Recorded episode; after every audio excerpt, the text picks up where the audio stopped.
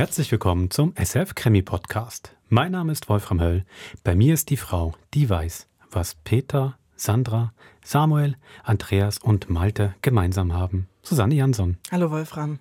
Ähm, all die genannten verbindet ein Herzenswunsch. Ein Herzenswunsch. Und wir machen ja Wünsche wahr.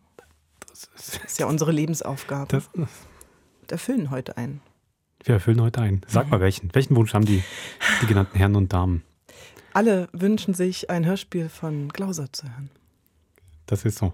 Haben sie uns alle stellvertretend, glaube ich, für Über viele. Über Monate. Haben sie geschrieben. In den Ohren gelegen. In den Ohren gelegen, in der Mailbox, in die Mail Gefleht. Die, die Mailbox, ja, voll, voll geschrieben. Gedroht. Gedroht, nein. Hat keiner, das stimmt. Und wir mussten immer sagen, schwierig, schwierig, mhm. schwierig mit den Rechten der Klauser. Mhm. Ähm, aber, wie gesagt, wir, wir, wir, machen Wünsche wahr. Ähm, ja, wir, haben ja, wir sind zum Glück nicht alleine. Wir haben eine, eine Chefin, die Wünsche wahr macht, Anina Barando, und wir haben eine ganz tolle Redaktionsassistentin, Renate Gies, die sich um Rechte kümmert und mhm. die Archive hinabsteigt. Und deswegen haben wir jetzt zumindest mal einen Glauser, den wir heute euch präsentieren können im Krimi-Podcast. Genau, der Chinese. Das ist ein äh, Wachtmeister Studerfall. Mhm. Sein letzter, eigentlich auch quasi das letzte Buch, an dem Friedrich Klaus noch gearbeitet hat. Kurz bevor dann gestorben ist. Ist es unvollendet, weißt du das? Ähm, ist eine bisschen komplizierte Geschichte. Ich äh, weiß nicht, ob ich die jetzt, soll ich sie kurz anreißen? Ganz kurz. Okay. Also der Klauser hat an einem Schreibwettbewerb teilgenommen, hat dafür überlegt, einen neuen Studieroman zu machen, wollte eigentlich vieles, wie er sagte, verbessern, gegenüber der Fieberkurve, einem anderen Studieroman. Damals hat er in Frankreich gelebt, ähm, wo da sehr viel los war, hat man eine Mobilmachung gemacht, ähm, weil gerade gleichzeitig in Spanien der Bürgerkrieg getobt hat. Und ähm, Klauser hat dann gesagt, das Manuskript, das fertige Manuskript sei gestohlen worden. Quasi. Kurz eine Woche vor, mehr oder weniger kurz vor ähm, Einsendedatum, Schlussdatum dieses Wettbewerbs. Hat dann im, in allen, all den Herren in dieser Jury dann geschrieben und um Aufschub gebeten, hat auch nochmal einen Monat Aufschub bekommen. Es gibt genügend Stimmen, die sagen, der ist einfach nicht fertig geworden. Von wem gestohlen? Ja, Hat er das auch geschrieben? So genau weiß ich nicht. Eventuell, okay. glaube ich, Soldaten oder was auch immer, die dachten, da seien irgendwie wichtige militärische Informationen drin in seiner Manuskriptenmappe. So ganz genau kenne ich die Geschichte nicht, aber hat, es gibt, wie, wie, gesagt, einfach genügend ähm, Stimmen, die sagen, es ist einfach eine extrem gute Ausrede gewesen. Jedenfalls hat er den Aufschub bekommen, hat es dann auch eingereicht, ähm, hat gewonnen, den Wettbewerb. Mhm. Was super war, gab aber dann die Auflage, dass er nochmal an dem Manuskript nacharbeiten sollte. Auch noch interessant, also macht man heute eigentlich nicht mehr wäre vielleicht noch gut, wenn man beim Nobelpreis noch einen kleinen Schreibauftrag bekommt, das Buch ein bisschen besser schreiben. Ähm, und an diese Überarbeitung hat er sich dann sehr widerwillig auch noch gemacht. Mhm. Ähm, auch wieder an diese Jury geschickt. Ähm, die war dann wieder nicht zufrieden, weil an der Psychologie sich nichts geändert hätte, nur ein bisschen am Stil. Dann ging nochmal der Auftrag zurück. Das Buch ist dann unterdessen einfach erschienen, mhm. mehr oder weniger in dieser, in dieser Fassung ähm, und hat wirklich in seinen letzten letzten Wochen, Monaten war es noch mit dieser Überarbeitung beschäftigt und auch er gehasst, muss man sagen, mhm. da nochmal dran, dran zu arbeiten. Mhm. Also in unserem Fall ist es, glaube ich, ein bisschen egal, ob es jetzt der Ur-Chinese ist oder der überarbeitete Chinese. Es ist die Hörspieladaption. Genau, und die ist natürlich wirklich auch nochmal sehr, sehr stark bearbeitet, mhm. damit das Ganze auch eine gute Stunde reinpasst. Mhm. Lass uns danach noch ein bisschen plaudern. Sehr gern. Also viel Vergnügen beim Chinesen von Friedrich Klauser. Viel Vergnügen.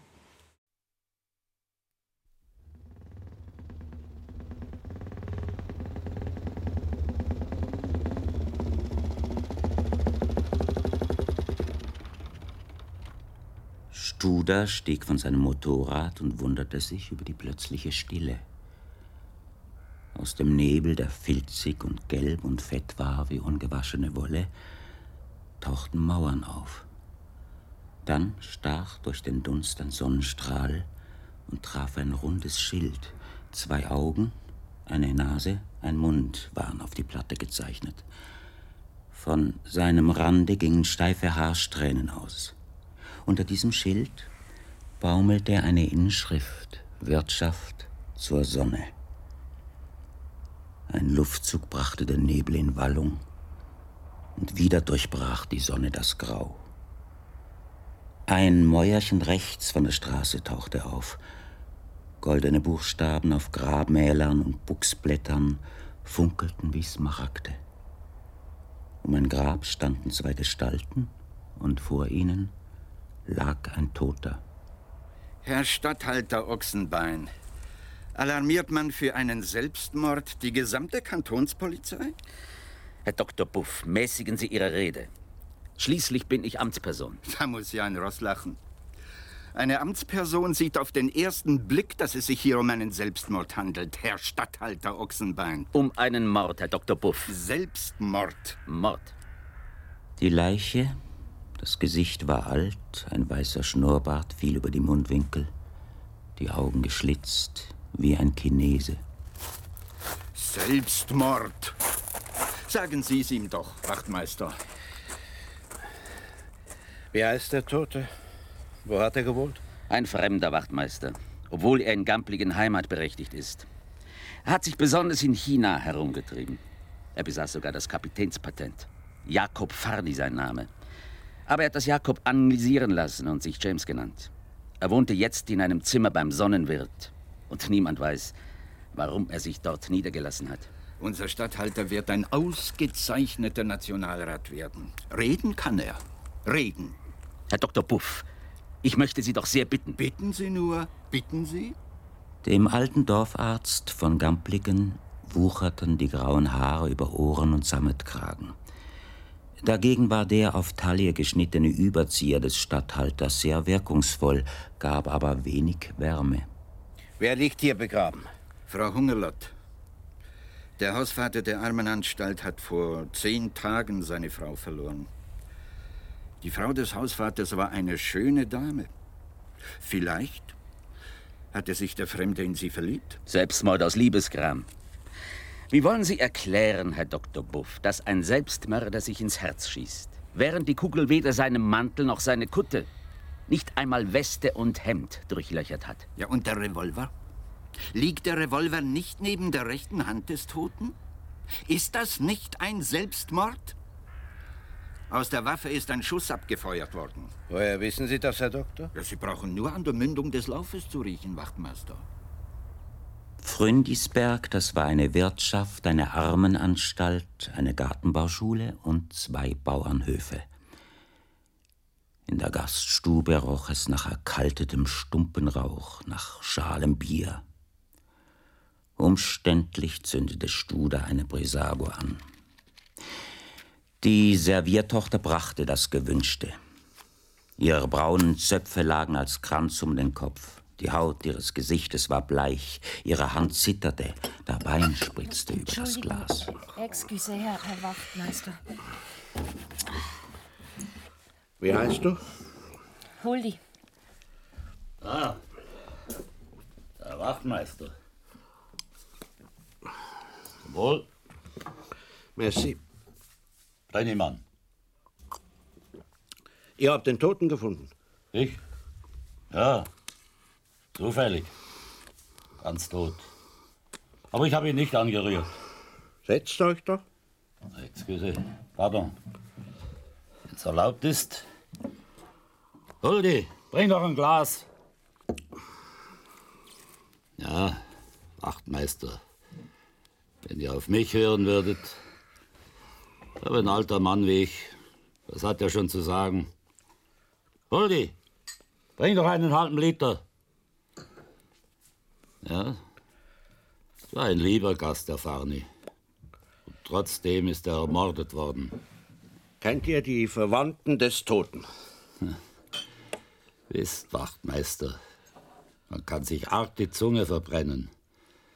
Wenn ich euch erzählen würde, was alles gesagt worden ist, beim Tod von der Anna, Der Frau vom Hausvater. ja, ihr Bruder absolutiert einen Jahreskurs in der Gartenbauschule.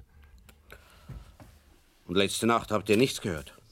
So um halb drei, da hat es einen Knall gegeben. Aber dann ist ein Töff unter dem Fenster vorbeigefahren.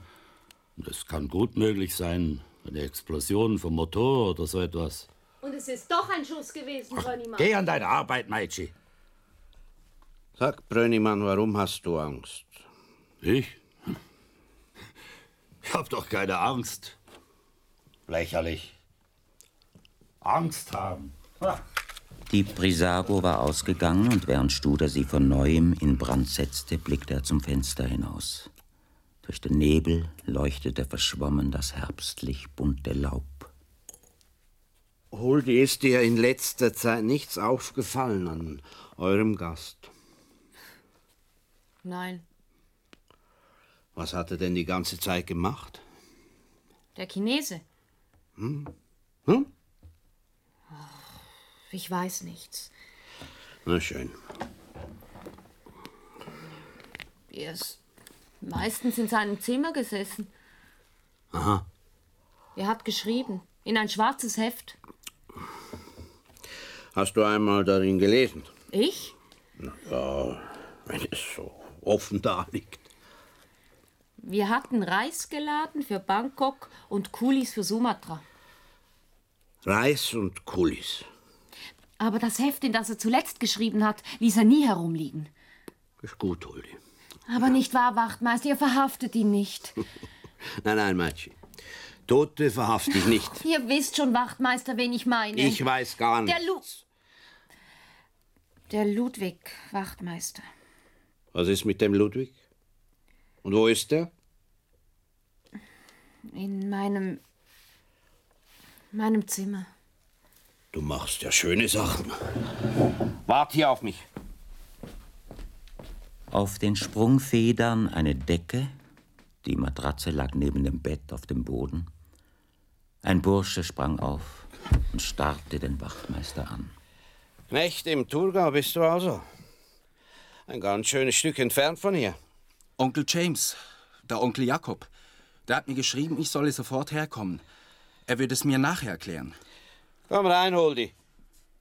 Excuse, Wachtmeister. Ich hab's unten nicht mehr, nicht mehr ausgehalten. Ich habe nicht die Absicht, den Ludwig zu fressen. Wisst ihr denn nicht, dass der Ludwig erst gegen morgen. Ludwig, ich, ich kann nichts dafür. Ich muss es doch sagen, sonst. Ich, ich habe Steinchen gegen Hullis Fenster geworfen. Und sie hat mich hereingelassen. Und auf dem Friedhof lag der Onkel James erschossen. Vor, vor Mord weiß ich nichts. Aber auch gar nichts. Du musst es dem Wachtmeister erzählen, Ludwig. Alles. Es war eine einfache Geschichte. Ludwig hatte seinen Vater nie gekannt. Als er sechs Jahre alt war, heiratete seine Mutter den Maurer Abbey. Zwei Kinder gingen aus dieser Ehe hervor. Anna, die später den Hausvater der Armenanstalt Hungerlott heiratete, und Ernst, der zurzeit den Jahreskurs der Gartenbauschule Pfründisberg absolvierte. Der Stiefvater wollte Ludwig nicht daheim haben. Ich kam zu einem Bauern als Verdingbub. Ziegen hüten, den Stall misten. Am Sonntag ging der Bauer ins Wirtshaus und wenn er heimkam, seine Frau war stärker als er und so hat er sich hinter mich gemacht. Er hat Ludwig jeden Sonntag verprügelt, Wachtmeister. Ich war etwa zwölf, als ich dann. Ich nahm hier ein Stück Käse, dort ein Stück Wurst, einfach weil ich Hunger hatte. Ich glaube, der Bauer hätte nichts gesagt. Er war froh, dass jemand da war, den er verprügeln konnte. Die Frau des Bauern zeigte Ludwig an, er wurde in eine Korrektionsanstalt versenkt. Dort wurde er lungenkrank. Der Arzt schickte ihn für zwei Jahre in eine Heilstätte. Danach versuchte er bei einem Bauern zu arbeiten. Der jagte ihn nach zwei Tagen weg, weil er zu schwach war. Da versorgte ihn die Regierung nach Pfründisberg in die Armenanstalt. Manchmal habe ich gemeint, es sei Ärger als Gefängnis. Der Direktor, vielmehr der Hausvater. Hm. Dabei lernt man hier nur eines: Schnapsen. Eines Tages kam ein Herr. Sein schneeweißer Schnurrbart verdeckte seine Mundwinkel und es stellte sich heraus, dass dieser feine Herr Ludwigs Onkel war, der Bruder seiner Mutter. Onkel James hat mir die Stelle im Turga verschafft. Hat mir Reisegeld gegeben. Und nun ist also das Huldi dein Schatz. Glücksbub. Unten im Gang begegneten die drei dem Wirt. Der wischte sich mit einem Taschentuch die entzündeten Augen und starrte auf den Burschen. Was will denn der da? Habt ihr einen neuen Gast, Brönnimann? Gast. Armenhäusler bleibt Armenhäusler. Und essen will er wohl auch hier. So einer, der vertilgt ungeheure Mengen Brot, Wachtmeister. Lass noch ein Bett in mein Zimmer stellen. Ins Zimmer vom Fani. Das Zimmer vom Toten? Wir haben keine Angst, gell, Ludwig? Ich muss noch einen Besuch machen. Du passt inzwischen auf das Zimmer auf. Natürlich.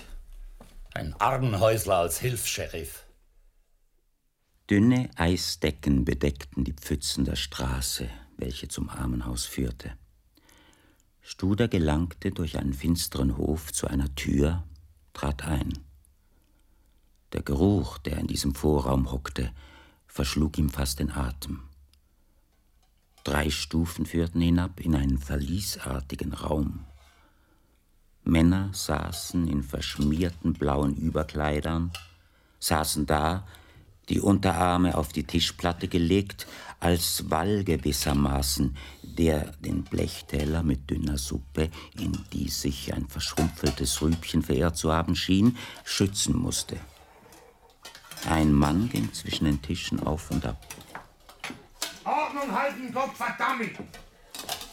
Hey, was will der Dicke dort? Ich muss den Hausvater sprechen. Da kann jeder kommen. Schweigend zog Studer seine Legitimation aus der Tasche. Der Wärter zwang sich zu einem untertänigen Lächeln.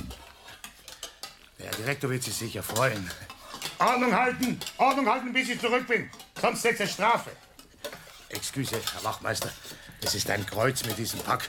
Wir tun unser Bestes. Schade um die Suppe. Obwohl man sowas keiner Sau vorsetzen könnte. Bitte, Herr Wachtmeister. Gänge, lange Gänge. Bisweilen durchbrach ein Fenster die Mauern und man sah, wie dick die Wände gebaut waren. Stufen, Gänge, Winkel, ein Labyrinth. Und dann gelangten die beiden in einen neuen Teil der Anstalt. Der Boden war mit Inleit ausgelegt, außerdem dämpften noch Kokosläufer das Geräusch der Schritte. Der Wärter zog an einem Klingelzug, und es lag viel Respekt, viel Untertänigkeit in dieser einfachen Bewegung. Der Herr Wachmeister Studer möchte gern den Herrn Direktor sprechen.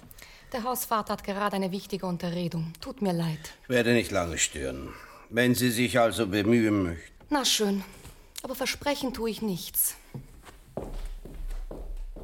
Der Armenvater trug einen Anzug aus dunkelgrauem Stoff. Vorne unter dem Kragen kam eine Krawatte zum Vorschein, smaragdgrün mit roten Punkten. Diese farbige Herrlichkeit war aber nur zu sehen, wenn er das Kinn mit dem Boxbart beiseite wandte. Im Arbeitszimmer des Hausvaters wartete auf Studer eine Überraschung. Darf ich Sie bitten, Platz zu nehmen, Herr Wachmeister? Mich? Du? Wie ich sehe, kennen Sie den Notar Münch? Studer hätte nie erwartet, ihn hier zu finden. Münch, seinen langjährigen Partner im Billardspiel. Ich lasse am Abend immer ein Feuerchen im Kamin anzünden. Das gibt Wärme und Licht und Gemütlichkeit, nicht wahr? Ich muss Ihnen noch zu dem schweren Verlust kondolieren. Ja, es war ein schwerer Verlust. Und an was ist Frau Hungerlott? Studer erhielt vom Notar heimlich einen Tritt an das Schienbein. Ein Glück nur, dass er Ledergamaschen angelegt hatte. Eine bösartige Darmgrippe. Äh, Dr. Buff war sehr aufopfernd, aber hat sie leider nicht retten können. Äh, Was trinken die Herren? Cognac. Für uns beide. Gern. Ähm, wie ich vorhin unserem Notar hier auseinandersetzte, äh, der Pauperismus ist die Wissenschaft von der Armut. Wir wissen viel von der Armut. Wir wissen, es gibt Menschen, die nie auf einen grünen Zweig kommen. Es ist nicht ihre Schuld. Prosit, die Herren. Prost. Prost. Der Pauperismus, Herr Wachmeister, ist der Aussatz unserer Gesellschaft. Alles wird mir zugewiesen, was man nicht gut ins Zuchthaus schicken kann. Aber Sie sollten die Reklamation hören. Für nichts müssten Sie arbeiten. Durch Ihre Arbeit könnten die großen Herren ein schönes Leben führen. Und dabei, ich will ganz offen zu Ihnen sein, dabei gelingt es uns nicht einmal, die Unkosten herauszuwirtschaften. Die Konkurrenz der anderen staatlichen Anstalten, die Ehrenanstalten, die Strafanstalten, sie alle liefern Heimarbeit. An einer Darmrippe ist Frau Hungerlott gestorben. Ganz, ganz richtig, an einer perniziösen Darmgrippe. Du rauchst ja gar nicht, Studer. Du bist doch nicht etwa. Und hat James Farney ein Testament hinterlassen? Wie meinen Sie das, Herr Studer? Natürlich, äh, ja. Außer meine Schwiegermutter kommt natürlich meine Frau als Erbin in Betracht. Sie ist jetzt tot und ich, ich weiß nicht genau. Auch der Bruder der Anna wird erben. Ernst heißt er. James Fahne hat ihm den Jahreskurs in der Gartenbauschule bezahlt, ihn mit Taschengeld versorgt, während meine Frau keinen Rappen von ihrem Onkel erhalten hat. Die Summen, die an diesen Ernst Abbey ausgezahlt worden sind, müssen selbstverständlich von der Erbschaft abgezogen werden, oder? Ja, und da ist dann noch ein uneheliches Kind der Mutter Abby. Ob nun dieser Ludwig Farni ebenfalls erbberechtigt ist? Äh er ist es. Darüber muss natürlich das Gericht entscheiden. In der Nacht hatte das Wetter umgeschlagen.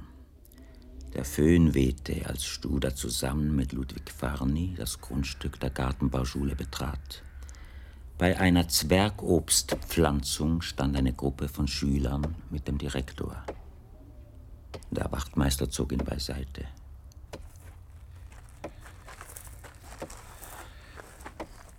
Abby, hierher. Ja, Herr Direktor? Nur Unannehmlichkeiten hat man wegen dir. Jetzt will die Polizei deinen Schrank lesen.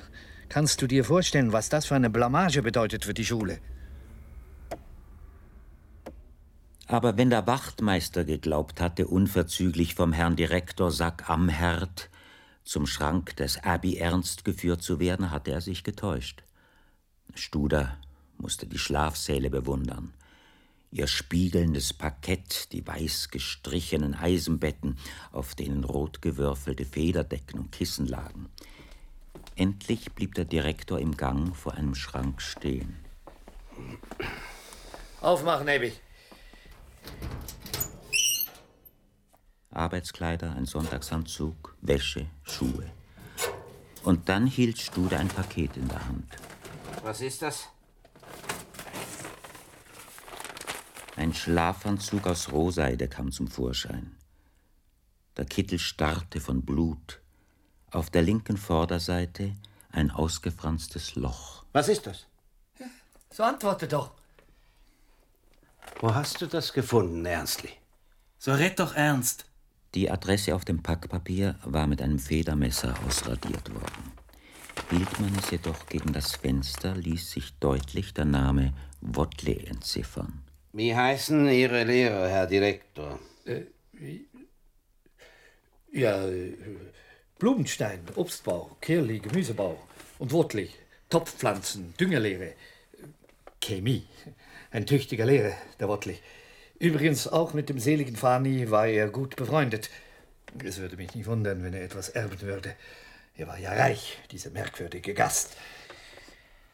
Also ernst. Na schön. Wenn Sie einverstanden sind, Herr Direktor, schließen wir die beiden Stiefbrüder in das Krankenzimmer. Ludwig kann dann auf Ihren Schüler aufpassen. Was? Ein ehemaliger Armenhäusler, ein Bursche, der in Korrektionsanstalten erzogen worden ist? Ich habe Vertrauen zu ihm. Sie haben die Verantwortung zu tragen, Herr Wachtmeister.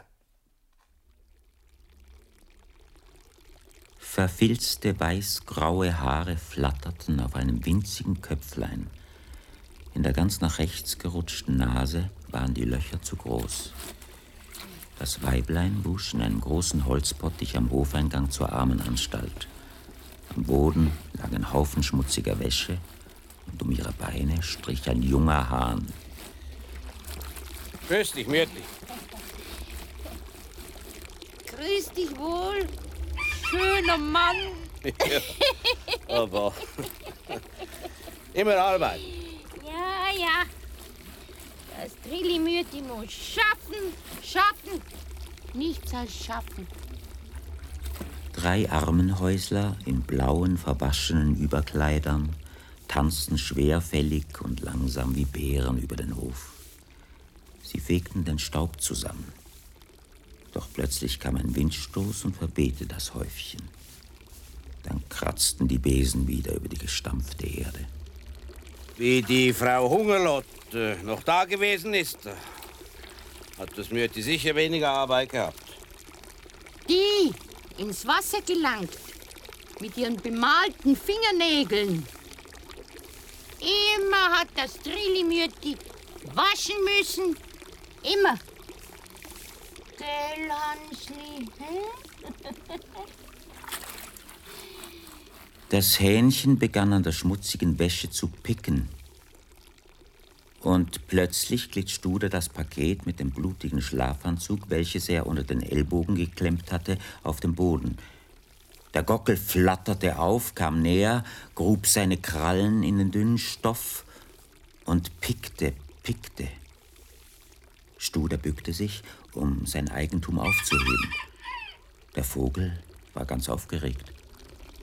Na, wart du! Du willst doch meinem Hansli nichts tun? Keine Angst. Wie ist denn das gewesen mit der Krankheit der Hausmutter? Gar grausam hat die leiden müssen. Grausam. Aber das Beste ist wohl, man hockt aufs Maul. Zu mir kann das Trillimürti Vertrauen haben. Ein Fander hat das Schweigen gelernt. Und plötzlich fiel das Hähnchen um. Von unten her schob sich sein Lid übers Auge. Hansle streckte die Krallen und dann war er tot. Mein Hansli. Ja, was ist dir Sie hob den? Vogel auf, wiegte ihn auf den Armen wie ein Kindlein und blickte den Wachtmeister vorwurfsvoll an. Studer begann die Wäsche zu durchlesen.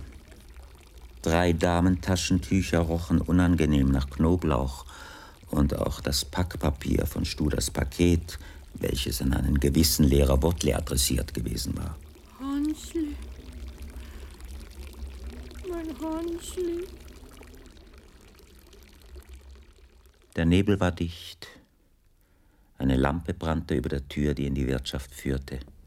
Ein wenig Licht fiel auf die Treppe. Herr Studer. Ja? Paul Wottli, Lehrer an der Gartenbauschule Pfründisberg. Studer zog den Wollhandschuh aus. Dann ärgerte er sich. Der Lehrer schüttelte ihm nicht etwa die Hand, sondern reichte ihm nur drei Finger. Ich habe den ganzen Nachmittag auf Sie gewartet, Herr Studer. Wie kommt es, dass Sie eine Untersuchung einfach fallen lassen, um nach Bern zu fahren? Ich dachte, die Aufklärung eines Mordes sei eine ernste Sache. Und dann finde ich es durchaus fehlerhaft, einen meiner Schüler unter die Aufsicht eines belastenden Armenhäuslers zu stellen und diese beiden in ein Krankenzimmer einzusperren. Ich habe mir erlaubt, den Ernst vorübergehend zu befreien. Ich habe ihn für eine wichtige Arbeit gebraucht. Ah. Es war nötig, heute Abend das Gewächshaus mit Blausäuregas zu füllen, um das Ungeziefer zu töten, das sich an meinen Orchideen und an meinen Palmenblättern gütlich tut. Sie kennen sich also in Chemie aus. Natürlich. Ich bin ein Autodidakt, Herr Studer. Ich habe ja nie studieren können. Mein Vater ist früh gestorben. Aber ich habe mich hinaufgearbeitet. Übrigens habe ich drei Taschentücher und einen toten Hahn ins Gerichtsmedizinische gebracht. Ein toter Hahn? Ein Gockel. Es ließen sich deutlich Arsenspuren nachweisen, auch bei einem braunen Packpapier. Arsen. Ja, Herr Wachtmeister. Ja, dann wünsche ich guten Appetit. Ich muss jetzt gehen. Der Nebel hatte sich gelichtet. Rechts vom Haupteingang der Gartenbauschule schien ein gläserner Würfel zu glühen, das Gewächshaus. Ängstlich suchte Studer die Fenster der Hausfront ab. Im ersten Stock waren sie verdunkelt und geschlossen. Das letzte Fenster jedoch war offen, etwas Weißes hing herunter, pendelte im Wind hin und her. Wachtmeister! Wachtmeister Studer! Ja? Kommt, schnell! Der Bruder liegt im Gewächshaus. Das Ernstli? So. Er hätte es nicht so zu pressieren brauchen. Drei Minuten genügen. Lausäure. Es ist nicht meine Schuld, Herr Studer. Er ist mir durchgebrannt. Ich hätte aufpassen müssen, aber ich war so müde, Herr Studer. Ich bin eingeschlafen, nachdem der Wottle uns eingesperrt hat. Auch der Ernst hat geschnarcht. Jetzt weiß ich, dass er sich verstellt hat. Wirklich. Was ist hier draußen los? Ah, Herr Wachtmeister. Der Ernst Abilich tot im Gewächshaus, Herr Direktor. Um Gottes Willen. Bin durch das auf- und zuschlagende Fenster aufgewacht. Der Ernst war nicht mehr im Zimmer. Ich habe dann die zwei zusammengeknüpften Leintücher gesehen. Bin ebenfalls hinuntergeklettert. Im Gewächshaus hat Licht gebrannt. Bin hingerannt und dann habe ich ihn gesehen. Durch die Glasscheibe. Ich wollte die Tür aufreißen, aber sie war verschlossen. Und der Schlüssel steckte innen.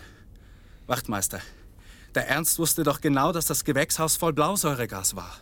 Hast du vorher die beiden bei der Ausräucherung begleitet? Ja, natürlich. Wortle hat uns anschließend wieder ins Zimmer eingesperrt. Wie spät war das? So, so um die halb sieben. Und wieso bist du so früh eingeschlafen? Nein, es war später, glaube ich. Der Lehrer hat uns noch das Abendessen gebracht. Ja, wir haben gegessen und sind nachher ins Bett gegangen. Ich habe ja gesagt, es sei verantwortungslos, Ernst unter der Aufsicht eines ehemaligen Armenhäuslers zu lassen. Schweigend deutete Ludwig auf die Tür des Gewächshauses.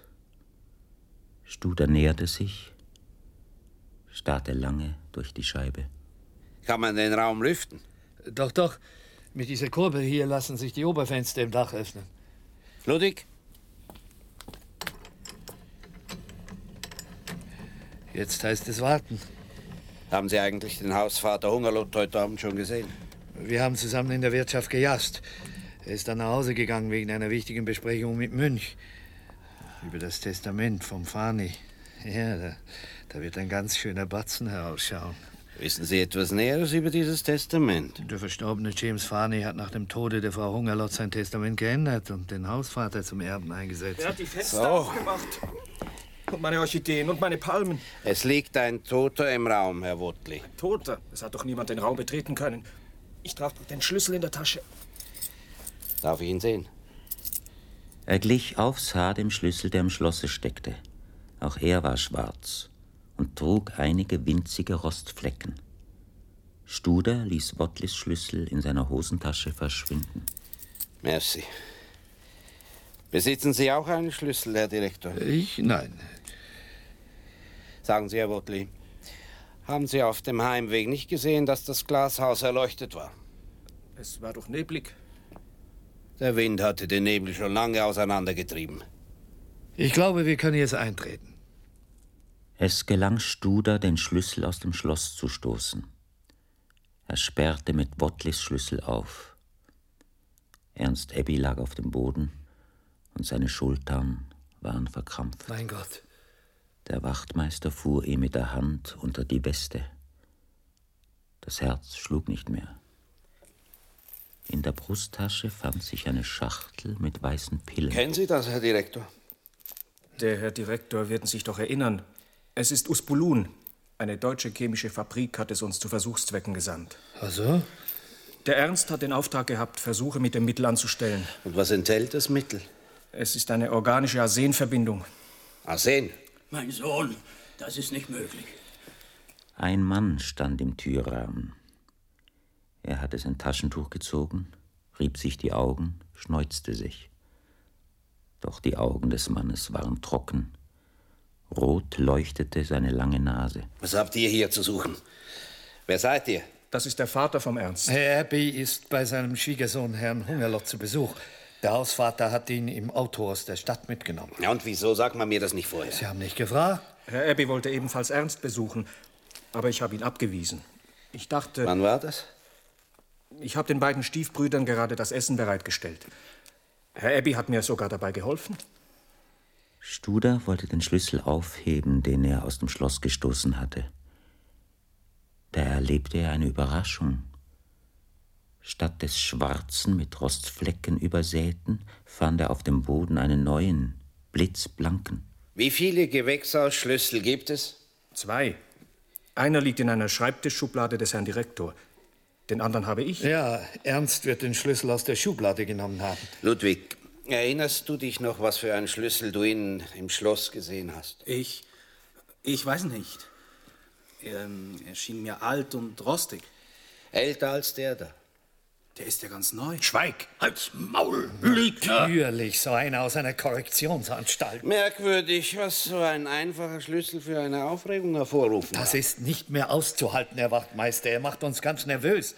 soll jetzt auch noch unser Schüler ermordet worden sein. Es ist doch ganz unmöglich, dass irgendjemand von außen die Tür absperrt, wenn der Schlüssel innen im Schloss steckt. Mit einer Hohlzange ist das kein Problem. Hohlzange? Was für eine Hohlzange? Studer war müde. Am liebsten hätte er ohne viele Höflichkeitsformen alle, die im Gewächshaus herumstanden, verhaftet oder zum Teufel gejagt. Herr Wotley, am besten begleiten Sie Vater Abbey zu seinem Schwiegersohn, Herr Hungerlott. Und Sie, Herr Direktor, werden wohl noch nach den Schülern schauen wollen. Ich schließe dann das Gewächshaus ab. Adieu. Adieu. Studer überzeugte sich, dass sie das Gewächshaus verließen. Wie er zurückkam, liefen Tränen über Ludwigs Backen. Was ist los? Ludwig.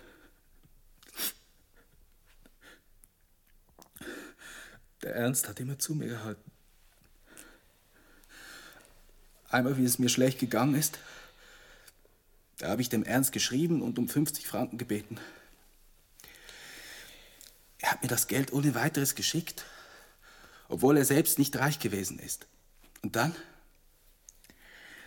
Der Ernst hat immer die Mutter verteidigt, wenn er zu Hause war. Da hat der Alte nicht gewagt, sie anzurühren. Sogar zu einer Schlägerei ist es einmal gekommen. Der Abby war betrunken, hat angefangen, die Mutter zu quälen. Ernst war damals kaum 16 Jahre alt, aber stark wie ein Bär. Der Abby hat am anderen Tag ein blaues Auge gehabt. Und seit dieser Zeit hat er sich vor Ernst in Acht genommen. Was macht eigentlich der alte Abby? Hilfsarbeiter in einer Kohlenhandlung. Früher war er Maurermeister, aber dann hat er angefangen zu saufen. Ist? Hast du Kopfweh? Nein, nur ein komisches Brummen. Seit ich aufgewacht bin. So, so. Wie nach einem Rausch. Hm? Vielleicht habt ihr wirklich beide tief geschlafen, nachdem ihr zu Abend gegessen habt. Und ihr glaubt, man habe die Betttücher nur zum Fenster hinausgehalten? Einige halten die Polizei für dümmer, als sie ist. Bereits beim Chinesen sollte ein Selbstmord vorgetäuscht werden. Aber es ist ihnen ein Fehler unterlaufen. Sie haben nicht daran gedacht, dass Rock, Schiele und Hemd von keiner Kugel durchlöchert worden sind. Und ein Mann mit einer Kugel im Herzen kann unmöglich noch seine Kleider zuknüpfen. Komm. Stöhnend zündete der Wachtmeister wieder das Licht an und begann die Zeitung zu Ende zu lesen. Ludwig sägte, feilte, schnaufte. Die Läden des Fensters waren geschlossen. Ihr grünes Holz schimmerte durch die Scheiben. Plötzlich fuhr Studer auf. Die Türklinke wurde von außen herabgedrückt. Gott sei Dank war der Riegel geschoben. Studer schlich zur Tür. Studer, bist noch wach? Mönch! Mach nicht so viel Krach, da schläft einer. Guter Bursche. Er hat heute viel geleistet und seinen Schlaf verdient.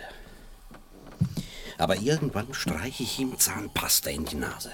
Es ist nicht leicht gewesen, aus der Anstalt herauszukommen. Was willst du denn so spät noch hier? Ist was Besonderes passiert drüben im Abendhaus? Was hat der Herr Notar überhaupt beim Hungerlot zu suchen? Ne? Der Notar, der will wohl den Privatdetektiv spielen. Was hat die Untersuchung der Taschentücher im Gerichtsmedizinischen ergeben? Oh, der Herr Notar ist eigentlich viel weniger dumm, als er aussieht. James Farney hat mir kurz vor seinem Tod geschrieben. Das Viertel seines Vermögens, welches für seine Nichte bestimmt war, sollte in zwei Hälften geteilt werden. Eine Hälfte für den Gatten der Verstorbenen, die andere für Watley. Watley? Aber. James Farney wollte diese Klausel noch einmal abändern. Deshalb bin ich hergereist, bin aber zu spät gekommen. Ich bin dann zu Hungerlot ins Armenhaus gegangen. Du hättest den herzlichen Empfang erleben sollen. Und bitter hat er sich beklagt über den Verlust seiner Gattin. Darmgrippe. Darunter kann sich allerlei verbergen, meinst du nicht, Studer? Hm. Der Assistenzarzt im Gerichtsmedizinischen war seiner Sache sicher. Arsen? Hm. Und wenn ich dir jetzt erzähle, dass wir das Gift bei einem Schüler der Gartenbauschule gefunden haben, dem Bruder der Anna. Und äh, Sein Lehrer, dieser Wotli. Wie groß ist eigentlich das Vermögen des Chinesen? Rund eine halbe Million Schweizer Franken. Ohne den Inhalt des Safes, der ungefasste Edelsteine enthält. Weiß der Wotli, dass er erben sollte? Vielleicht. Ist auch möglich, dass nur Hungerlott davon weiß. Darf ich den Brief und das Testament? Hier. Behalt sie. Ich hätte dich fast nicht aufsuchen können. Der Hungerlott hat mich keinen Augenblick aus den Augen gelassen. Aber heute Abend ist ein neuer Gast erschienen und da habe ich mich fortschleichen können. Hans, pass auf dich auf. Wieso? Dass dir nichts passiert. Was sollte mir passieren? Fall mir nicht die Treppe hinunter, gell? Erst um neun erschien am Morgen Studer mit Ludwig in der Gaststube.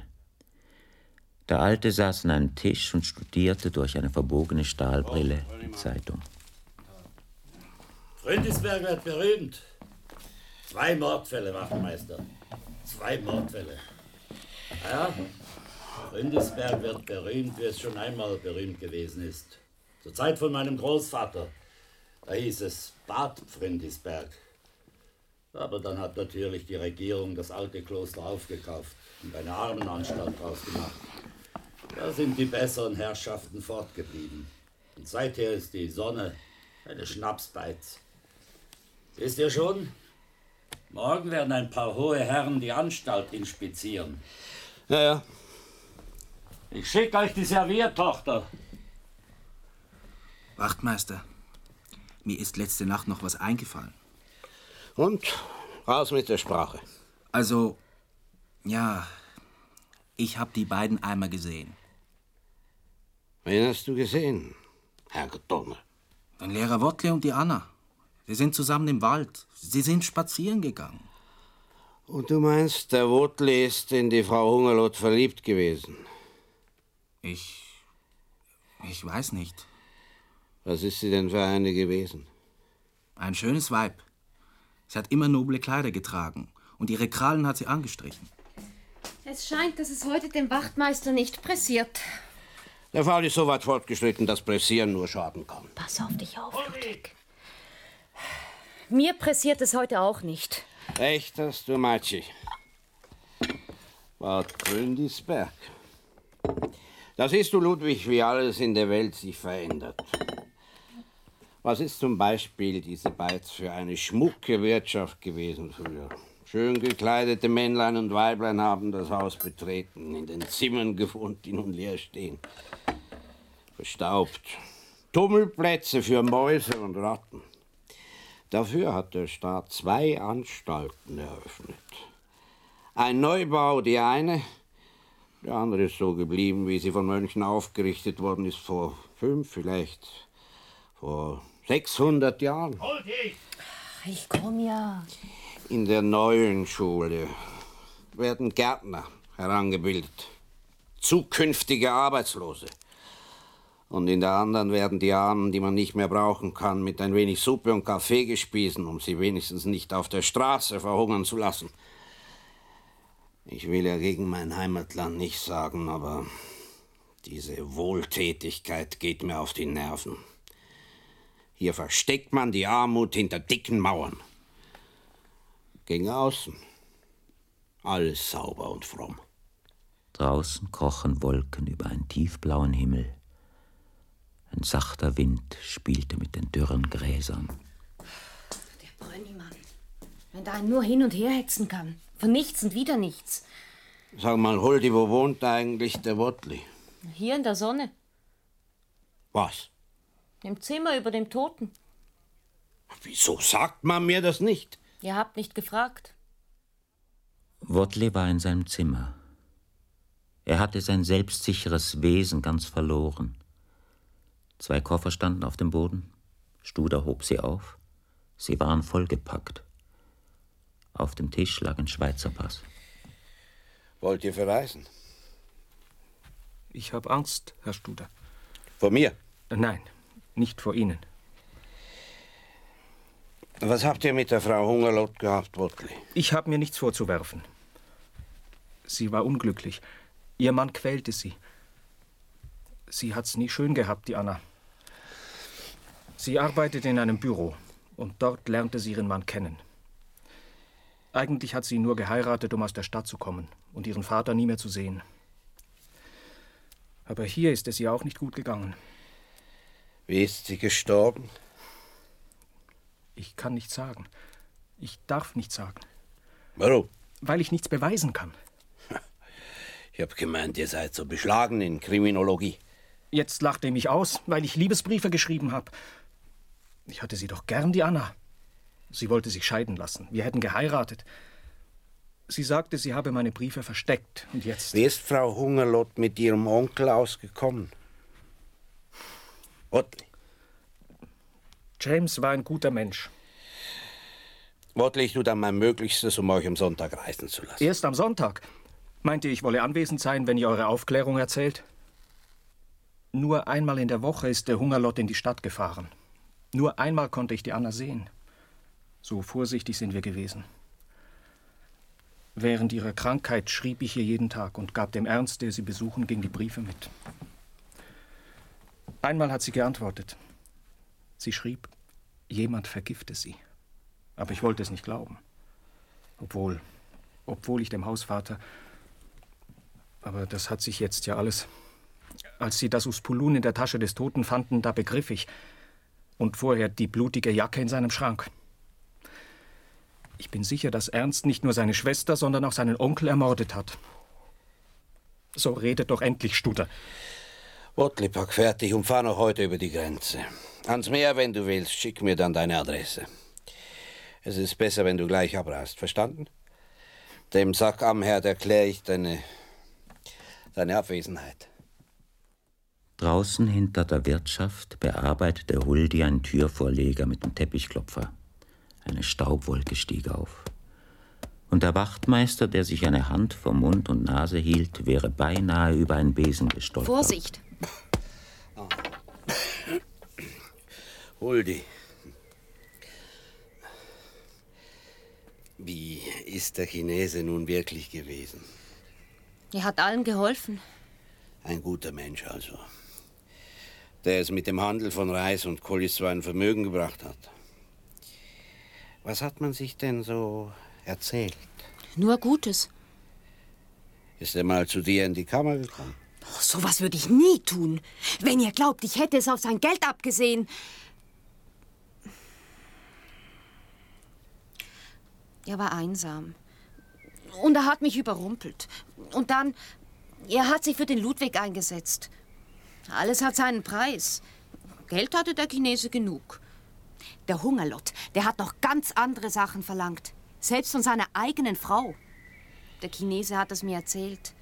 Sag dem Ludwig nichts davon, Wachtmeister. Mit Ludwig habe ich nie. Ihn habe ich gern. Keine Angst, Mädchen. Von mir erfährt er nichts. Wollt ihr sagen, dass er es weiß und dass er deshalb. Verdächtigt ihr Ludwig wegen mir? Ich verdächtige niemanden. Überhaupt niemanden. Ihr macht ihn zu eurem Gehilfen. Ihr bindet ihn an euch. Was für ein Spiel treibt ihr mit uns, Wachtmeister? Studer ging mit großen Schritten zum Armenhaus. Still war es im Hof. Das Trilimürti sang nicht, wusch nicht, und niemand tanzte mit einem Reißbesen über die festgetretene Erde. Eine Viertelstunde später kam Studer zurück. Sein Gesicht war finster. Er eilte an Ludwig vorbei durch die Gaststube. Der Notar ist verschwunden. Was für ein Notar? Ich muss telefonieren. Nach dem Telefongespräch saß der Wachtmeister zusammen mit Ludwig den ganzen Nachmittag in der Gaststube und wartete. Endlich klingelte das Telefon. Ja? Ja.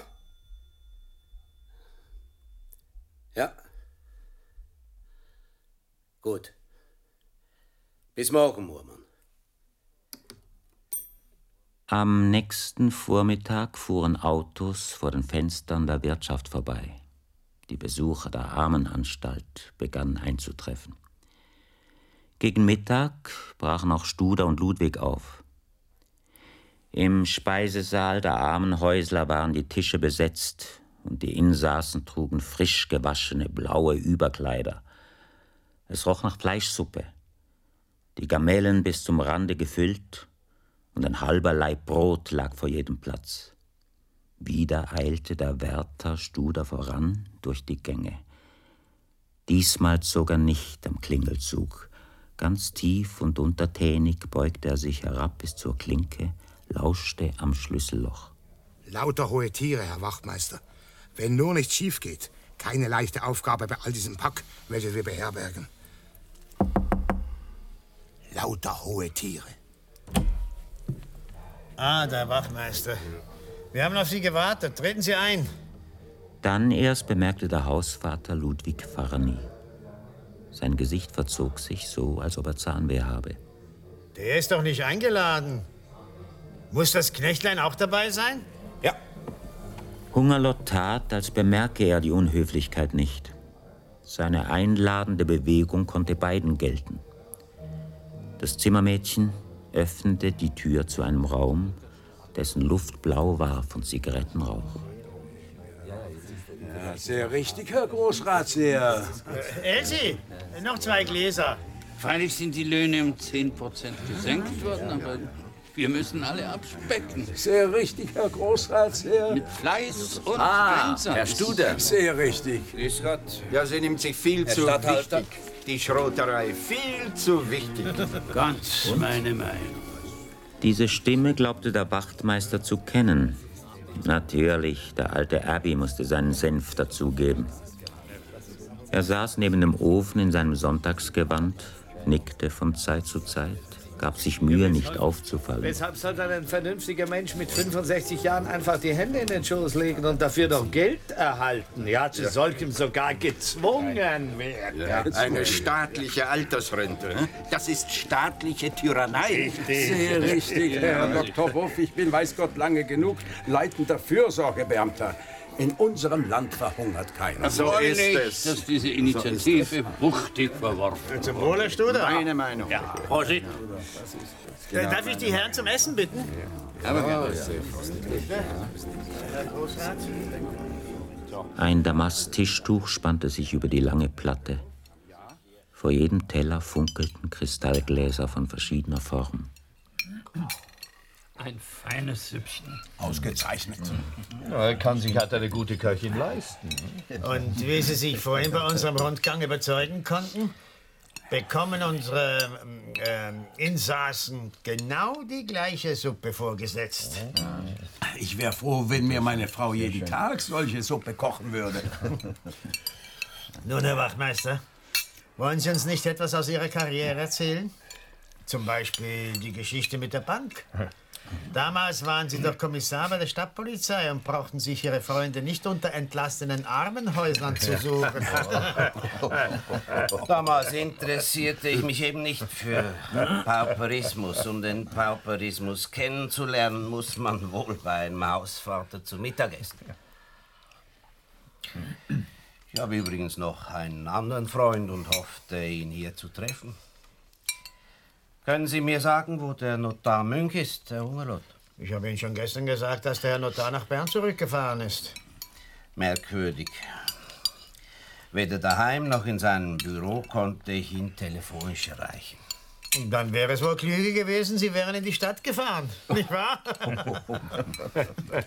Wenn Studers Augen den trägen Ausdruck eines wiederkäuenden Ochsen hatten, passte er gewöhnlich scharf auf. Und so entging es ihm nicht, dass Vater Abby mit Hungerlott einen Blick tauschte. Das Dienstmädchen schenkte aus einer verstaubten Flasche Rotwein in die Gläser. So zwar, dass der Wachtmeister und Ludwig zuletzt bedient wurden. Das Mädchen servierte den Schweinebraten, Kartoffelstock, eine Gemüseplatte und Salat. Salat und Gemüse sind von der Gartenbauschule gestiftet worden. Köstlich. Es ist uns eine Ehre. Zwischen Gartenbauschule und Armenhaus besteht das beste Einverständnis. Das darf hier ruhig betont werden, nicht wahr, mein lieber Sack am Herd? Neuestes, mein Herr, neuestes. Die Riebchen zerschmelzen auf der Zunge. So frisch und zart werden Sie es in keinem Restaurant der Stadt kriegen. Die Insassen sind richtig gehend zu beneiden. Wir tun unser Bestes. Nach dem Käse folgte eine Schokoladencreme mit eingemachten Birnen und Sahne. Und dann wurden Kaffee, Schnaps und Zigarren angeboten. Nur Ludwig rauchte eine Zigarette und Studer begnügte sich mit einer Brisago. Ja, kürzlich hatte ich doch tatsächlich eine kleine Auseinandersetzung mit unserem Herrn Statthalter. Da soll ein Mord passiert sein. Hier ganz in der Nähe, auf dem Friedhof. Es war meine Pflicht, jegliche Eventualität prüfen zu lassen. Aber selbstverständlich, Herr Stadthalter. Ja, wir sind uns ja inzwischen einig. Und ich hoffe, auch unser Sherlock Holmes hat sich unserer Meinung angeschlossen. Gewiss. Nicht wahr, Studer? Ich hätte gern Ihre Ansicht über Darmgrippe gehört, Statthalter Ochsenbein. Darmgrippe? Ja, Darmgrippe. Ich habe vorgestern durch Zufall drei Damentaschentücher entdeckt. Die Analyse im Gerichtsmedizinischen ergab unzweifelhaft folgende Tatsache. Der Auswurf, der die Taschentücher beschmutzt hatte, enthielt Arsen. Vielleicht wissen auch Sie, dass Arsen ein Gift ist. Aus der Luft gegriffen habe ich's. Gedenkt der Herr Wachmeister Studer, mich zu beschuldigen? Wie sollte ich Sie beschuldigen? Ich habe ja keine Beweise. Der Hausvater tauchte ein Stück Würfelzucker in seinen Kirsch, steckte es in den Mund und zerbiss Meine es Herren. knirschend. Bei dieser Gelegenheit möchte ich nicht versäumen, unserem hochverehrten Hausvater zu danken für die gute Administration der Armenanstalt. Und trotz des schweren Schicksalsschlags, der Herrn Hungerlott getroffen hat, verwandelt er verpuschte Existenzen in Arbeitskräfte, die der Gesellschaft dienen. Kurz, ein solcher Mann kann der jüngeren Generation als Beispiel vorgehalten werden. Das Gegengift gegen den Pauperismus ist Arbeit. Arbeit, Arbeit. Wer nicht arbeitet, soll auch nicht essen. Selbst für den Ältesten, selbst für den Schwächsten finde ich immer noch eine Beschäftigung. Herr Hungerlott starrte zur Tür, und die Herren, die seine Rede mit über dem Bauch gefalteten Händen gefolgt waren, trauten ihren Augen nicht.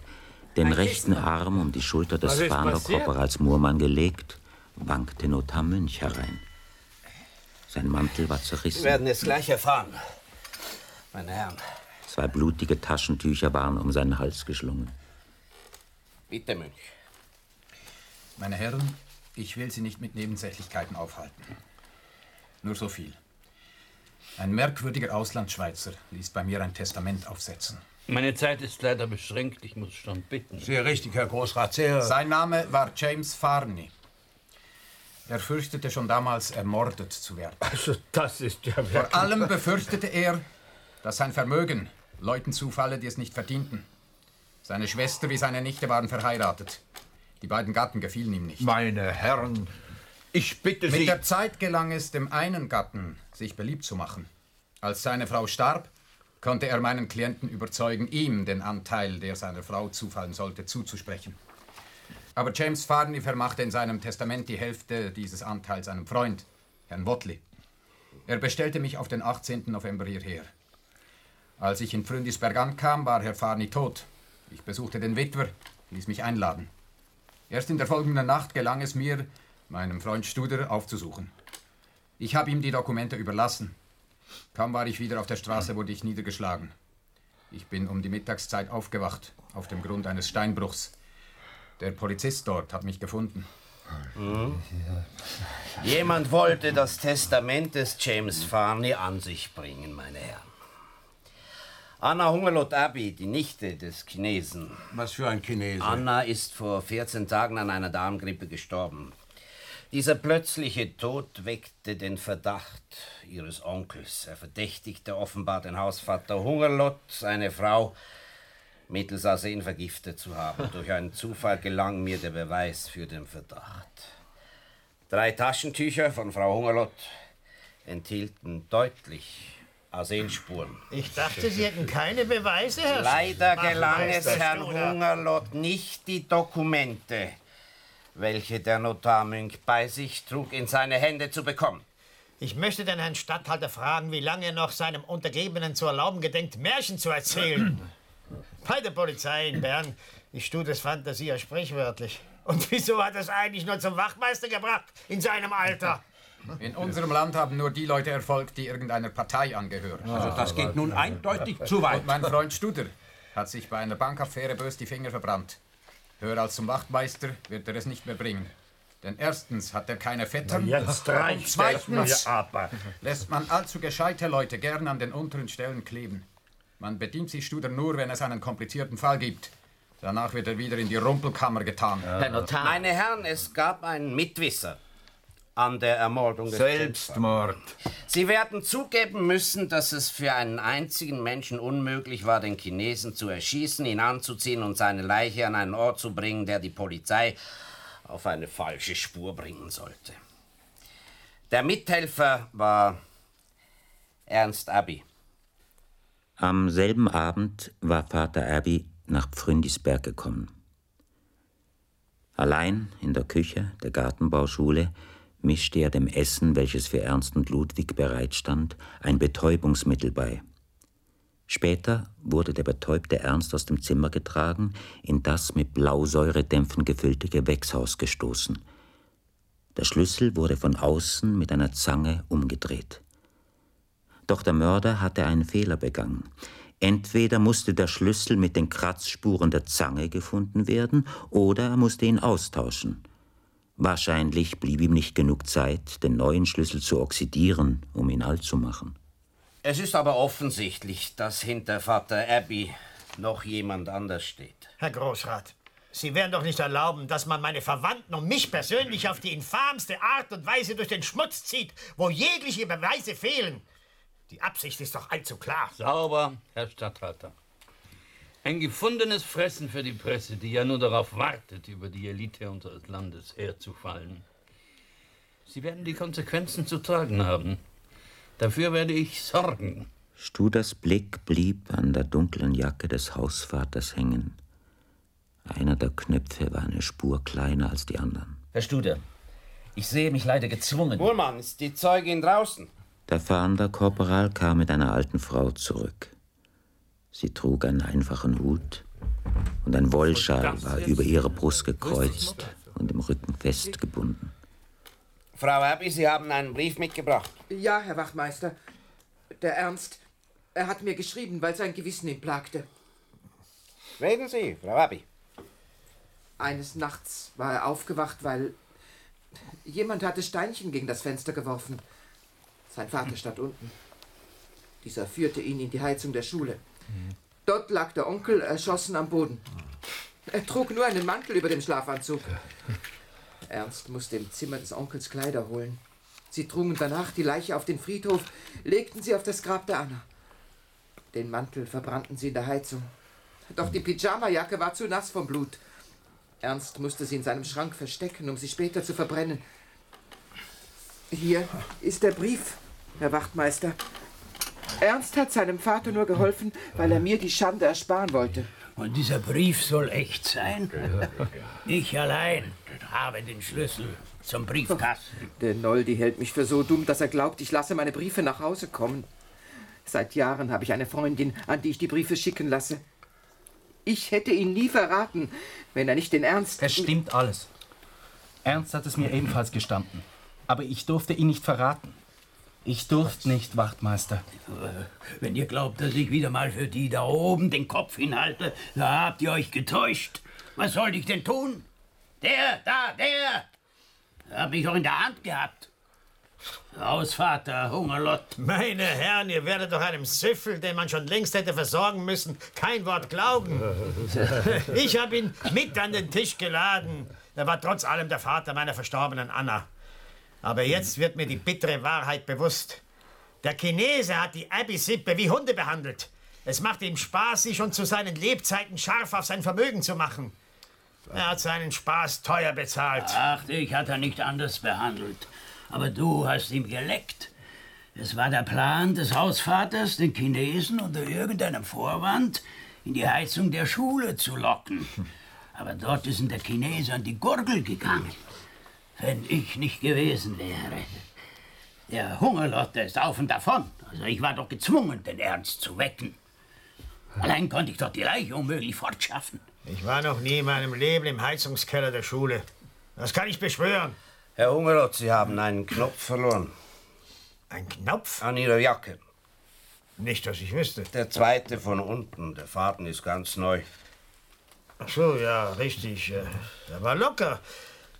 Mein Dienstmädchen hat ihn wieder angenäht. Sie können es ruhig fragen. Elsie? Ja, so ist es. Er ist aber eine Spur kleiner als die anderen Knöpfe. Ja, ich, ich hatte gerade keinen anderen zur Hand. Wo haben Sie den Knopf verloren? Irgendwo draußen. Ich habe den Knopf in der Heizung gefunden. Jetzt rede ich. Dieser Wachtmeister kommt her, erhebt Beschuldigungen und weiß gar nichts. Die verstorbene Frau Anna hat ihren Tod mehrfach verdient. Die undankbare Person hat den Hausvater, der sie aus dieser schrecklichen Familie herausgeheiratet hat, mit dem Lehrer Wottle hintergangen. Da willst du wohl still sein? Herr Hungerlott ist das Opfer, nicht der Täter. Wenn er mich nicht gehabt hätte, ich habe ihr das Gift gegeben. Es blieb uns kein anderer Ausweg. Hat er euch die Heirat versprochen? Selbstverständlich. Herr Hungerlott ist ein anständiger Mensch. Nicht wie der da, der Äbi. Und nicht wie dieser Chinese. Nie hätte ich euch im Stich gelassen, Herr Hungerlott. Nie. Lieber gehe ich ebenfalls ins Gefängnis. Herr Statthalter. Verhaften.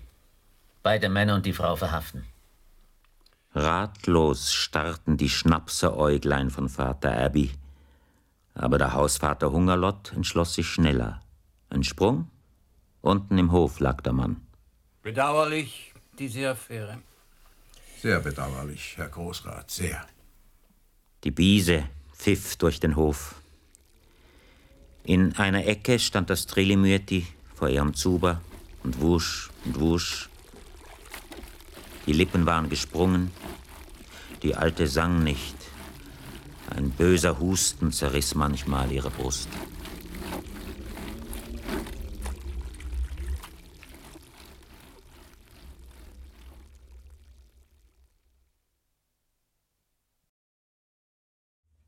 Das war der Chinese von Friedrich Klauser.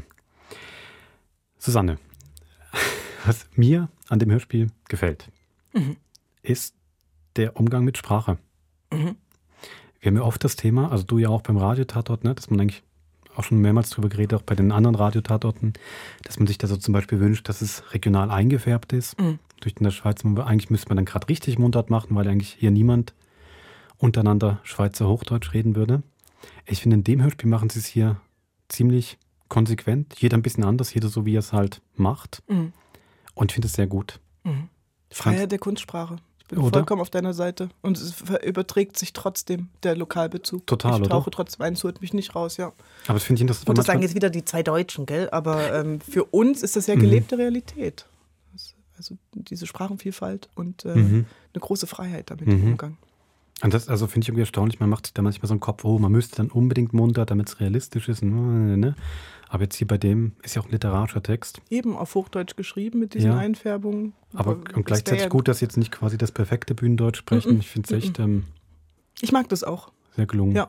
Redet Ja. auch jeder ein bisschen anders trotzdem. Also jeder hat eine ganz andere, quasi alle aus demselben Gebiet, aber jeder hat eine andere Dialektfärbung. Das ist sehr gelungen. Aber ähm, Wolfram, trotzdem äh, werde ich äh, jetzt, nachdem ich das Hörspiel gehört habe und sehr gerne gehört habe, Mhm. äh, mir trotzdem das Buch nochmal vornehmen. Mhm. Weil ich äh, vermisse ein bisschen Studer.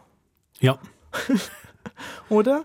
Mit ihm äh, durchzugehen und zu Mhm. entdecken. Er wird halt jetzt in so einer Dramatisierung doch eine ähm, Stimme unter vielen und Mhm. äh, wir tauchen nicht mehr so in seinen Kopf ein, wie in den Büchern. Das ist auf jeden Fall so. Also ist ja klar, da wird jetzt extrem viel ähm, gestrichen. Mhm.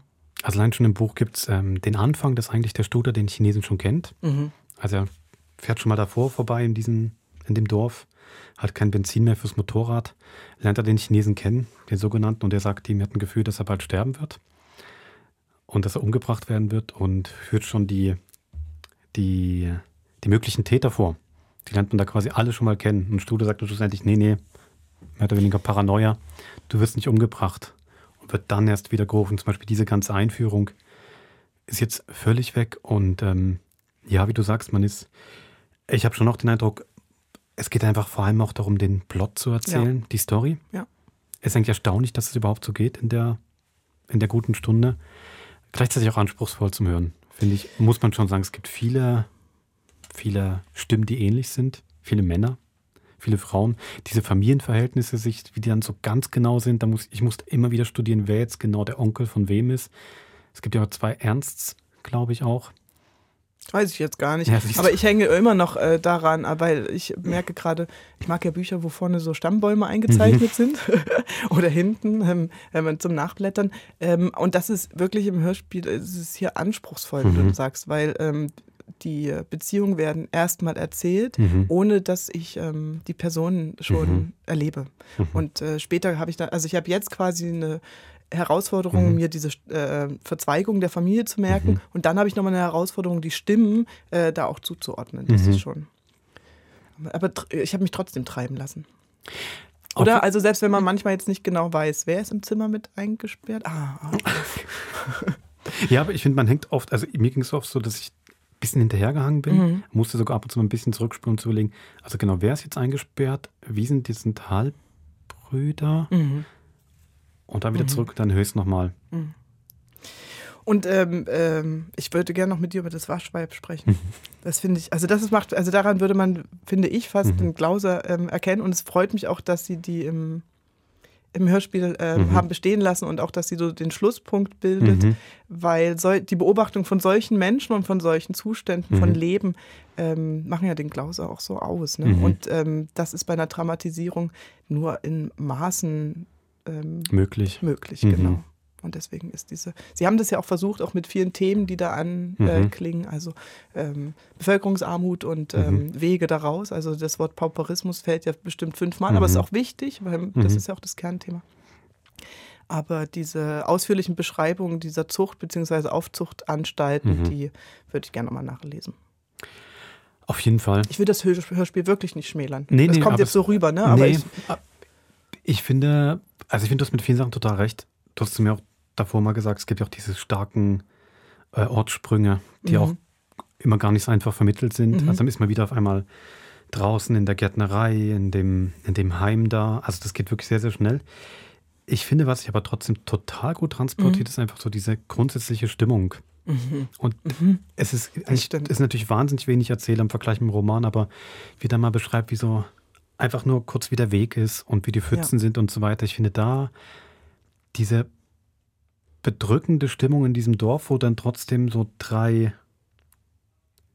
es sind ja ganz wenige Orte, das ist total reduziert, immer mit diesen, diese Gärtnerei, diese Gärtnerschule, dann haben wir Mhm. dieses Heim, die Wirtschaft und vielleicht knapp noch den Friedhof. Mhm. Also viel mehr ist es ja nicht. Dann wird noch angedeutet, der eine Notar landet im Steinbruch, wacht wieder auf, nachdem er zusammengeschlagen wurde. Das ist eigentlich eine wahnsinnig kleine Welt, aber ich finde, die Orte sind einfach sehr, sehr stark gesetzt und Mhm. man hat total gute Bilder, also sowohl wie da mal, ähm, finde ich dann schon trotzdem auch geschickt in der Bearbeitung, wie beschrieben wird, dass der Typ von der Gärtnereischule erstmal alles Mögliche zeigt, bis sie zu dem Schrank gehen. Und da muss man erstmal bewundern, wie toll diese Gärtnereischule ist und die Räumlichkeiten. Oder wieder umgekehrt, dieses Heim finde ich auch wahnsinnig bedrückend Mhm. beschrieben, auch mit dem so Kleinigkeiten, wie diese wie die Suppe beschrieben das wird. Klappern der Löffel nur, ne? Genau, Ja. und die Suppe ist so schlimm, die würde man nicht mal einem Schwein vorsetzen. Mhm. Also da finde ich diese unglaublich bedrückende Stimmung und auch, ähm,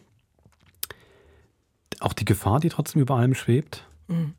Ich finde, es kommt jetzt, ähm, es gibt ja sogar noch, ich weiß nicht, ob man das im Hörspiel so richtig ist, eigentlich nur angedeutet, es gibt eigentlich sogar noch diesen Vergiftungsversuch am Schluss. Mhm. So, der ist aber auch nur angedeutet, aber ich finde grundsätzlich schon klar, der Notar wird auch zusammengeschlagen. Also ist, ähm, man muss eigentlich Leute einsperren, um sie zu beschützen, das, obwohl das eine kleine Welt ist. Ähm, es gibt eben die institutionalisierte Gewalt, wo man Leute wegsperrt oder auch schon in den Familien einfach zusammenschlägt, weil, weil man das einfach so macht. Aber selbst für den Stau, äh, Studer, der ja Teil der Staatsgewalt ist und auch für diesen Notar, sind irgendwie äh, angesehene Personen, selbst die sind da nicht sicher. Nee, und er hat ja eh nicht das Standing, also der kann ja wirklich Überhaupt nicht kommen nicht. und befehlen, sondern der muss ja. Das stimmt. Du, aber mir hat diese Schlussszene, ähm, du hast ja vorher ähm, größtenteils diese Einzelszenen, also Mhm. äh, Männer sprechen meistens mit Ja. Männern und ähm, Einblicke in die Leben und in die Verhaltensweisen. Und das ist am Schluss so richtig wie in einem klassischen englischen Whodunit. Alle Mhm. kommen zum Essen zusammen und jetzt erzählen sie mal. Mhm. Das hat mich sehr ähm, gefreut. Das ist und ich finde da auch wirklich sehr gut gemacht, diese, diese Amtspersonen, die da immer so blöd lachen. Mhm. Mhm. Wenn, man, Ah. wenn man sich über den Studer lustig macht, Mhm. ähm, dass er quasi mit diesem, sich seine Freunde sucht im Armenhaus, Mhm. mit dem was so dumm gelacht wird, Mhm. so arrogant. Finde ich sehr gut gemacht. Weißt du, was noch schade ist für die Krimi-Geschichte? Äh, dass du, du musst äh, viele Beschreibungen und Details ähm, kürzen. Was du natürlich nicht kürzen kannst, ist die Beschreibung des sehr speziellen Schlüssels zum Mhm. Gewächshaus. Und dadurch äh, ist die, also da sieht aus wie ein blutroter Tropfen in der Landschaft. Ne? Mhm. Ähm, verschwindet nicht und taucht später wieder Mhm. als Corpus Delicti auf, äh, sondern steht halt jetzt sehr exponiert schon da. Mhm. Ein bisschen schade, aber das passiert halt, wenn man nicht unbegrenzt. Genau. Mich würde mal noch interessieren, Mhm. was jetzt eigentlich, wir haben den Krimi auch unter anderem ausgewählt auf vielfachen Wunsch. Wie das jetzt genau den Krimi, den Klauser-Fans gefallen hat, Ja. das Hörspiel wirkte, würde ich mich sehr freuen, wenn ihr schreiben könnt auf krimi.sf.ch. Ob das dem gerecht wird oder vielleicht ist es gar nicht die Frage, ob es gerecht wird oder nicht, ob ihr einfach Spaß habt an dem Hörspiel, Mhm. an der Atmosphäre. Ähm, Weil ich meine, du kannst ja wirklich, wenn du jetzt Dickie Dick Dickens dagegen stellst, eben was du vorhin als atmosphärische, ähm, könnte man ja von beiden sagen, es hat diesen Retro-Charme, obwohl der Klauser jetzt nicht so alt Mhm. ist, aber immerhin schon 30 Jahre in der Produktion. Aber es liegen ja wirklich Welten dazwischen. Das ist so. Aber das mit dem Retro-Charme, das finde ich wirklich auch noch interessant. Ähm, es klingt älter, als es ist, ne? Macht wahrscheinlich dann die Vorlage, also die Zeit äh, schlägt ja trotzdem durch und wird ja auch bedient. Total. Ja. Wäre schon mal noch eine interessante Frage eben, ob man da eigentlich noch eine, ja, wo man eine aktuelle Bearbeitung machen könnte, ein aktuelles Weil, Hörspiel. Ja, aber du, ähm, Klauser. äh, da könnten wir jetzt noch mal eine halbe Stunde Mhm. drüber reden, weil das ist ja schon länger mal Thema. Klauser Mhm. ist auch rechtefrei, also das ähm, wäre ja theoretisch möglich. Hast du dir aber das mal, äh, also ich habe zum Beispiel maturigiert mal ganz Mhm. explizit darauf gelesen, im Hinblick auf eine Hörspieladaption. Und ich habe gemerkt, es ist nach meiner Einschätzung quasi unmöglich, Mhm. weil du immer eine Reduktion, eine sehr deutliche Reduktion Mhm. hast auf ähm, dann auf den Kriminalfall. Mhm. Weil das sind einfach die Szenen mit einer Befragung, mit einer Aktion, Mhm. äh, Flüchte oder Mhm. sowas. Und äh, wegfallen tun äh, die Beschreibung. Mhm. Die Sprache ist nochmal eine eigene Frage, wie man die behandelt, obwohl du hast recht, da könnte man eigentlich so den Vorgängern nachfolgen, mit so einem Kunstschweizerdeutsch nach Manier. Ich glaube, es würde zu viel verlieren, Mhm. weil die Krimi-Geschichten für sich unterm, unter der Lupe betrachtet, dann, also die können gar nicht ohne ihre Umstände bestehen. Und wenn du die Umstände Mhm. zu wenig abbilden kannst, dann verliert auch ähm, die, der Fall an Gewicht. Dann ist es nachher nur ein Mord. Mhm. Aber äh, mit, welchem, mit welchem Päckchen das getragen wird oder was es ausgelöst hat, glaube ich. Aber Wobei man noch, sag. Ja, aber, nee, ähm, ich finde, du hast total recht. Für mich wäre schon noch eine Frage, man könnte jetzt ja auch zum Beispiel argumentieren, diese, es gibt jetzt ja einem nicht mehr so, Verdingkinder gibt es ja nicht mehr, dass man Mhm. jetzt einfach auch Leute aus den Familien rausreißt oder einfach versucht, es wird ja, kommt ja im Hörspiel trotzdem vor, dass man die Armut einfach hinter großen Mauern versteckt. Das Mhm. gibt es ja so jetzt eigentlich nicht mehr. So einfach. Funktioniert das ja nicht mehr wie vor. Kommt drauf an, wo du die Mauern ziehst, ne? Also wenn du sie jetzt. Ja, Ja. Innerhalb stimmt. in der Schweiz gibt es das nicht mehr. Aber so, genau, da gibt es jetzt so eins zu eins einfach nicht mehr. Ähm, da wäre jetzt, könnte man natürlich schon sagen, das könnte man jetzt auch heute gar nicht mehr so einfach erzählen oder das wäre sehr historisch. Ich finde gleichzeitig auch eine Stärke, zumindest auch vom Hörspiel. Es hat eben durch diese Konzentration auf diese Orte auch schon wieder was, was so ähm, stark ist in der Atmosphäre und so bedrückend, dass auch schon wieder ein Stück weit zeitlos geworden ist. Weißt du? Mhm. Und auch schon fast wieder, ich finde so wahnsinnig weit weg. Also, ich bin jetzt kein Experte in der Literaturepoche, aber von so gewissen Kafka-Sachen ist man da jetzt trotzdem auch nicht mehr so mit diesem, mit so total bedrückenden Orten, Mhm. die es vielleicht heute so eins zu eins gar nicht mehr gibt, aber dann trotzdem wie so überzeitlich dann doch eine Stärke haben. Weißt du, ich meine, ich glaube irgendwie, auch wenn es den Pauperismus jetzt als Begriff und auch als Mhm. Phänomen so Mhm. eins zu eins nicht mehr gibt, könnte man vielleicht auch damit immer noch eine sehr starke Geschichte erzählen, auch in einem Hörspiel. Mhm. Ja klar, es erzählt ja immer noch. Oh, jetzt fangen wir wirklich an, hier Ja. rumzu. Äh, wenn ich jetzt sage, es erzählt ja viel über den Menschen und äh, seinen Umgang mit dem Menschen, aber das ist es ja schlussendlich. Also ich- ich hab mich da wirklich- Aber Klauser macht das schon. Also du brauchst ja schon seine Worte und seine Sätze. Ja, klar, ja, um- ja, ja. Aber für mich war zum Beispiel die Frage, müsste man das jetzt auf die heutige Zeit ummünzen? Wa wahrscheinlich verliert es da eh nur. Also, doofe Idee. Genau, du lässt es so und dann, das merke ich bei mir selber auch, also manchmal ist man ja so satt, also quasi, ähm, äh, historische Stoffe zu hören und die Adaptionsleistung zu erbringen, was erzählt mir das noch über mein Mhm. heutiges Leben. Ich bin das manchmal im Theater zum Beispiel sehr müde, zu sagen, oh ja, diese Standesdünkel gibt es doch heutzutage nicht mehr so. Mhm. Ähm, und dann gibt es aber wieder so, wenn es gut erzählt ist, dann Mhm. höre ich es mir doch ganz gerne und nehme das sicher als Mhm. Parabel. Mhm. Ich muss dem auch ähm, bei dem Hörspiel jetzt, eben das habe ich dir ja auch schon mal gesagt, ich kenne so, ich habe mehrere Schriftstellerkollegen, die so riesen Klauser-Fans sind, Mhm. wie zum Beispiel der Patrick Savolein, von dem habe ich mal ein Hörspiel gemacht, oder auch Michael Fehr, Mhm. von dem gibt es ja auch ein Hörspiel bei uns. Ob man solchen Leuten das mal geben sollte. Habe dann aber auch gedacht, zum Beispiel der Similiberg von Michael Fehr gibt es Mhm. auch als Hörspiel. Mhm. Das ist ja auch so eine Art Krimi. Auch sehr Allein da merkt man schon eine große, große, große Verwandtschaft. Trotzdem Mhm. da geht eigentlich auch schon damit los, dass ähm, jemand verwahrt werden soll und abgeholt werden soll zu Hause. Eigentlich trotzdem auch so ein dieser starke staatliche Zugriff, Entmündigung, was ja hier auch ein wahnsinniges Thema ist. Mhm. Ähm, da weiß man eigentlich auch nicht genau, wann dieses Buch jetzt spielt oder wo Mhm. jetzt genau. Aber Weißt du, irgendwie in der Klauserwelt fast, ja. die Studer-Krimis auch immer noch ganz gerne lese, weil ich manchmal nicht weiß, wo die Kompetenz der Polizei anfängt und wo sie aufhört. Hm. Das ist für mich jedes Mal ähm, ein Erlebnis, was darf der und was kann er, wem darf er toll. befehlen und wer Ja. steht eigentlich über ihm. Das, ehrlich gesagt, das war jetzt auch noch sowas, ähm, man ist sich das so gewohnt aus heutigen Krimis Mhm. mal, nein, das dürfen wir nicht, nein, Sie haben keinen Durchsuchungsbefehl, ich Mhm. hole meinen Anwalt und hier kommt einfach, führen Sie mich zum Schrank, machen wir den Schrank auf von diesem Gärtner, von dem, vom Ernstli.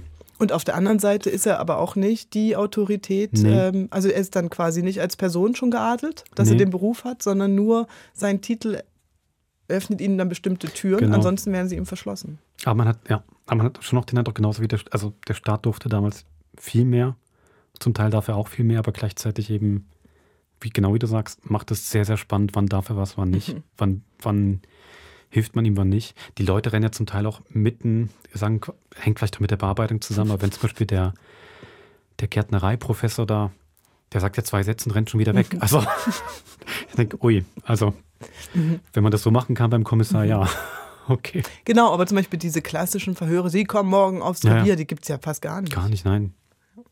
Er bringt sich immer in ihre, Le- bisschen wie Columbo, er bringt sich immer in ihre Lebenswelten. Das ja. ist so. Aber ich denke, es macht sicherlich wirklich auch den ganzen Fall und das ganze Hörspiel wirklich auch sehr spannend, weil ihm ist es eh schon bedrohlich und der ist, der hat, wie- er hat einfach keine gefestigte Position Ja. da dieser Sch- Wachtmeister. Ja. Überhaupt nicht. Das selber Schwimmen wäre jetzt das falsche Wort, aber das irgendwie ist die ganze Welt trotzdem im Wanken, habe ich den Eindruck. Und der, er hat eine Autorität und dann wieder nichts, macht, glaube ich, einen Großteil der Spannung aus. Zumindest in der Hörspielbearbeitung jetzt. Ja. Jo, Wunderbar. schön. Ich freue mich, dass wir ihn drin hatten. Ja. Gerne wieder. Gerne wieder, ja. Ein andermal. Wir hören uns ähm, in einer Woche Genau. mit einem Krimi. Mit einem Krimi. Bis dann. Habt's gut. Tschüss. Tschüss.